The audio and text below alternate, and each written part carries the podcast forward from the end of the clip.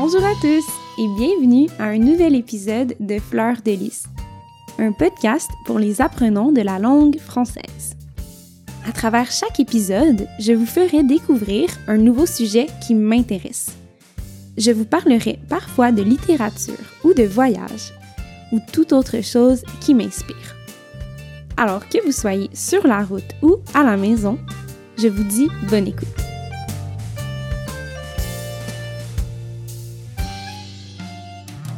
Je suis vraiment contente de recevoir mon amie Monica pour l'épisode d'aujourd'hui. J'ai rencontré Monica lorsque j'ai fait ma formation pour devenir professeur de yoga. C'est une personne extrêmement inspirante, positive et aussi très sage. Et c'est pourquoi j'ai décidé de l'inviter aujourd'hui. Monica vient de l'Afrique du Sud et elle est expatriée en Italie depuis plusieurs années. Elle est nouvellement professeure de yoga et elle est aussi l'auteur de sa propre autobiographie qui s'appelle Un rayon d'espoir. Aujourd'hui, nous allons discuter ensemble de l'expérience de vivre à l'étranger. Donc, bonjour Monica. Merci beaucoup d'être euh, ici avec nous aujourd'hui. Bonjour Sarina. Tout d'abord, merci de m'avoir invité à votre podcast. Être ici est vraiment un honneur pour moi. Ça fait plaisir. Donc, Monica, toi, depuis quand tu habites en Italie? Euh, je vis en Italie depuis 22 ans. D'accord, wow. Moi, ça fait seulement un an. Et pourquoi tu es venue en Italie? J'ai déménagé à Milan par amour, après avoir rencontré mon mari à Londres. Mon mari est milanais, nous avons donc décidé de vivre à Milan. D'accord, c'est super. Et donc, j'aimerais te demander en fait, puisque ça fait déjà 22 ans que tu habites en Italie, est-ce qu'il y a une région ou bien une ville de, de l'Italie que tu préfères? Et pourquoi? Euh, L'Italie est un très beau pays et chaque région a sa propre particularité. Même si je n'ai pas encore vu toute l'Italie, j'aime le Piémont, en particulier la région de Langue, réputée pour les vignobles Barolo, Barbaresco, Nebbiolo, etc. Ligurie à une heure de route et vous êtes au bord de la mer. J'aime aussi le sud de l'Italie, Puglia, non seulement pour les beaux paysages, l'architecture et les plages spectaculaires, mais aussi pour la nourriture délicieuse. Je suis tellement d'accord avec toi. Dans le sud de l'Italie, la nourriture est absolument délicieuse. C'est probablement ma nourriture préférée. Je crois que pour moi, ma région préférée, c'était la vallée d'Aoste. C'est super joli. Quelque chose d'intéressant, c'est que les gens à Aoste parlent français. Et j'aimerais te demander en fait une question par rapport à l'apprentissage de l'italien. Donc, comment tu as fait pour apprendre l'italien? J'ai étudié l'italien en Afrique du Sud mm-hmm. avant de déménager à Milan, mm-hmm. mais ce n'était rien comparé à vivre la langue une fois mm-hmm. arrivé en Italie. Après un mois de cours d'immersion complète tous les jours, disons que j'ai commencé à vivre la langue une fois que j'ai commencé à travailler, car c'était devenu une nécessité.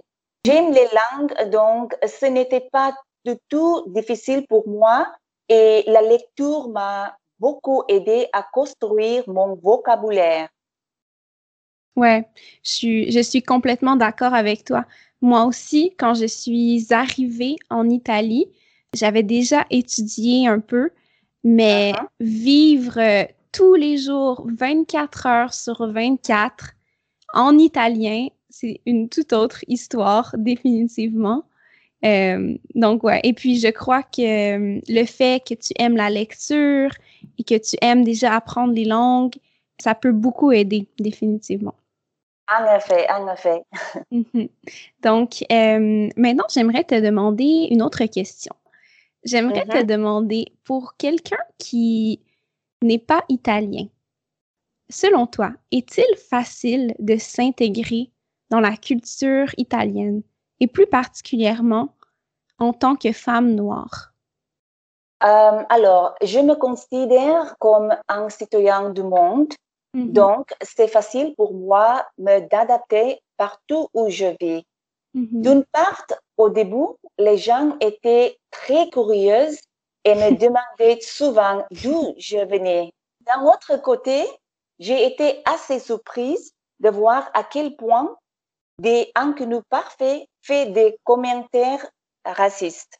J'étais tellement choquée quand un matin, alors que j'ai marché dans le parc, un homme m'a regardé et a dit que négro merde, rentrez chez vous.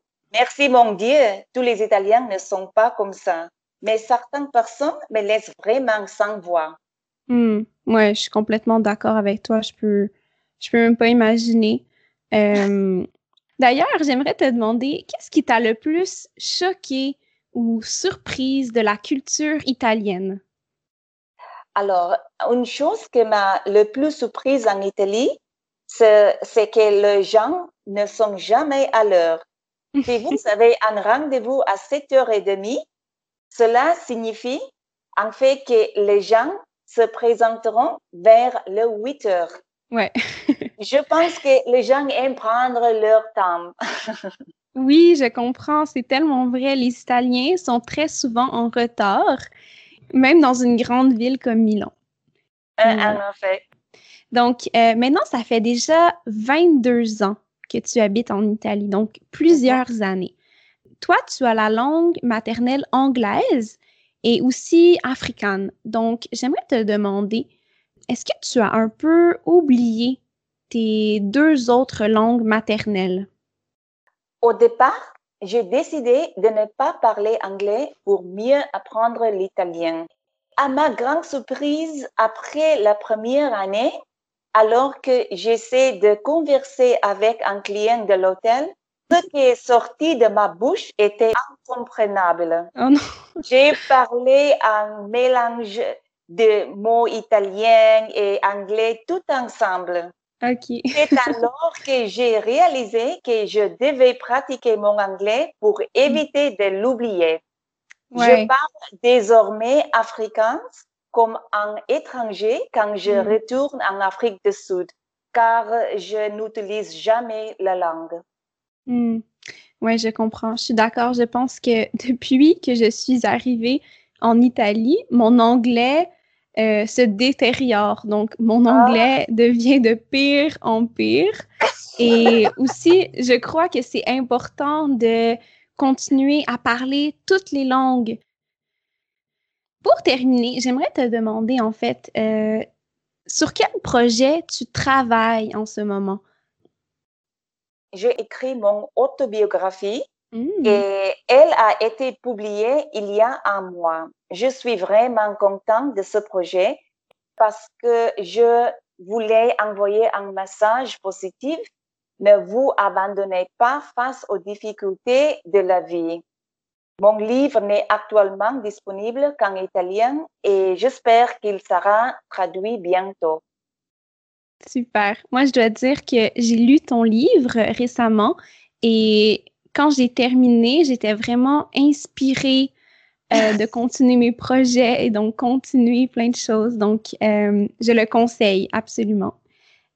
Et voilà, c'est tout pour aujourd'hui. Donc, euh, j'aimerais simplement te remercier encore une fois énormément d'avoir participé à l'épisode d'aujourd'hui. Je crois que c'était très intéressant. Merci à vous, Sarina. Euh, moi, je suis très contente d'avoir participé à cette euh, conversation avec toi. Pour nous rejoindre, vous pouvez nous trouver sur Instagram ou sur Facebook. Tu peux aussi m'envoyer un courriel à fleurdelisspodcast à commercial gmail.com. Pour encourager le podcast, tu peux aussi laisser un commentaire sur iTunes. Bonne semaine à bientôt!